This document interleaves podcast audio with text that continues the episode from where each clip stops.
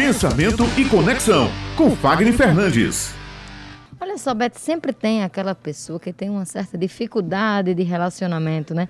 Seja no trabalho, seja em casa, seja no ambiente familiar aquela pessoa ali que tem né, um traquejo mais complicadinho, é. né? Sempre tem. Sempre tem, minha amiga. E geralmente a gente costuma dizer, e aí, meia culpa, meia culpa, não tem problema nenhum com dizer a culpa é do outro. A culpa Nunca, é do outro. Nossa, né, Fagner? Fagner Fernandes vai justamente falar sobre esse tema hoje, o nosso querido consultor, né, sobre é, comunicação assertiva, comunicação interpessoal, quais as dicas que você nos dá hoje para melhorar essa, esse relacionamento que às vezes realmente, como o Raio estava colocando, nem sempre é fácil, né? Bom dia, meninas. Olha, nessa manhã chuvosa, todo mundo está propício a ter uma comunicação para um relacionamento assim de chameguinho, né?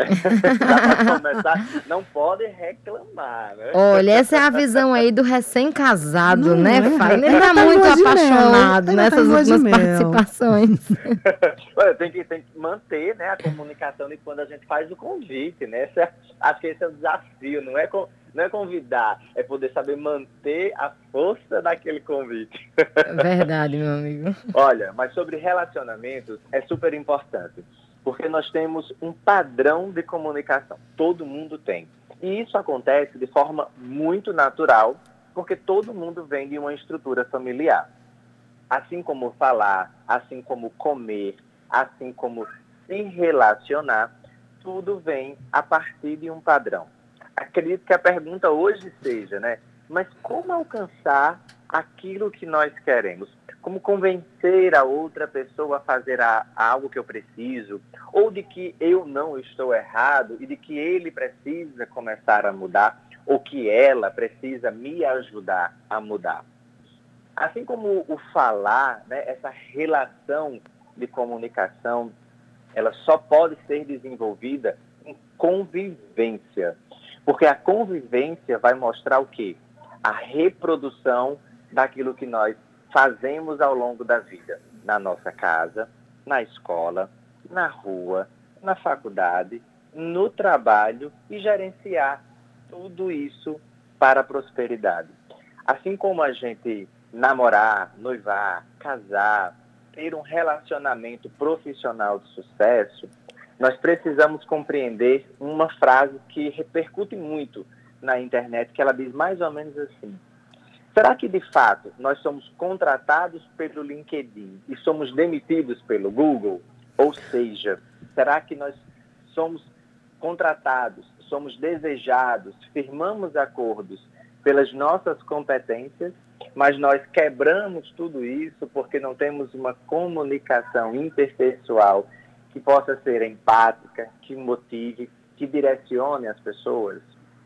A falta desse relacionamento interpessoal, ela vai resultar na falta de crescimento pessoal, de conexão com a outra pessoa, de baixa motivação e vai fazer com que nós percamos o interesse naquilo que nós tanto investimos.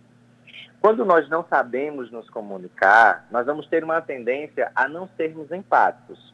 E hoje, né, nos tempos de hoje, infelizmente as pessoas elas não se preparam para ouvir, elas se preparam para dar uma resposta. Então, ser empático é poder receber e ouvir o outro, para que a gente possa só então tomar uma atitude mais assertiva e que essa atitude favoreça o relacionamento e não necessariamente a mim que falo ou que escuto ou a outra pessoa que está envolvida. Essa baixa é, empatia, ela vai resultar em pessimismo. E pessimismo, meninas, gera pré-julgamento. E pré-julgamento gera um afastamento no relacionamento pense num negócio chato, é quando você tem uma pessoa que vive o tempo inteiro prejulgando você, porque ela, ela não está aberta a ouvir, a ter empatia com você. Mas como tudo também tem os dois lados da moeda, é preciso que a gente enxergue um ponto na comunicação. Observar para que a gente não misture contextos e sentimentos. A comunicação não violenta fala muito sobre isso, tá, gente? Vocês podem até depois dar uma olhada nesse tema. Para que as coisas comecem a dar certo de verdade nos nossos relacionamentos, em quaisquer modalidade que seja, nós precisamos aprender a observar para falar, sentir para não julgar, ser específico para não gerar dúvidas e nem ser generalista, e ser cordial para poder pedir, receber e ter algo de muita valia sem constrangimento e sem dor. Assim eu tenho certeza que vai ficar muito mais fácil o nosso bom relacionamento em casa, no nosso casamento, na rua, no nosso trabalho, na nossa comunicação empresarial, na nossa comunicação digital e assim termos uma vida mais leve e que tenha mais significado. Porque se tem uma coisa que vai nos gerenciar para termos mais significado na nossa vida, é entendermos porque nós fazemos o que fazemos, porque falamos o que faz, falamos e sentimos o que sentimos. Isso traz assim, um potencial, um diferencial tão gigante na nossa comunicação que os relacionamentos começam a ser aqueles relacionamentos de borboleta. Tudo fica bonito, cheiroso e duradouro. Olha, Fagner, realmente você chamou atenção para dois aspectos muito importantes: a empatia, ou seja, se colocar no lugar do outro, e o não pré-julgamento, porque quando a gente pré-julga alguém, geralmente a gente vai cometer uma grandíssima injustiça e alguém injustiçado não vai estar nem disposto a conversar, quanto mais se comunicar com a gente, não é verdade? Exatamente, Beth. E quão desafiante é hoje a gente não julgar alguém, né? Trazer uma comunicação assertiva, trazer um feedback positivo, um feedback de crescimento, ao invés de sempre. Olha, eu acho que vocês são da minha época dessa frase, né? Olha, eu não aguento mais tocar na mesma tecla.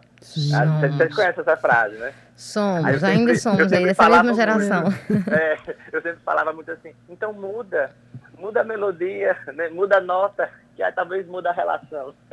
Pois é, meu amigo, no mundo ideal em que as pessoas é, tivessem relacionamentos que prevalecesse o respeito, né? Porque eu acho que quando a gente respeita o outro, respeita as diferenças do outro, respeita né, a individualidade de cada um, a gente consegue viver num mundo muito melhor, com um olhar muito mais empático, né?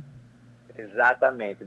E isso, Raio, ajuda muito com que a gente possa ter aí coisas, é, relacionamentos mais fiéis, é, construtivos e não mais descartáveis, né, tão líquidos, e sim relacionamentos mais sólidos. Né? Eu acho que o desafio hoje é como aprender a ter relacionamentos sólidos da época do meu pai e da minha mãe, vivendo esse presente hoje que é tão cheio de informação. É isso, muito obrigada, Fagner, pela sua participação mais uma vez aqui no Jornal Estadual, tornando sempre as nossas terças-feiras mais agradáveis. Até a próxima semana, meu querido. Se Deus quiser. Beijo grande. Tchau, tchau. Beijão.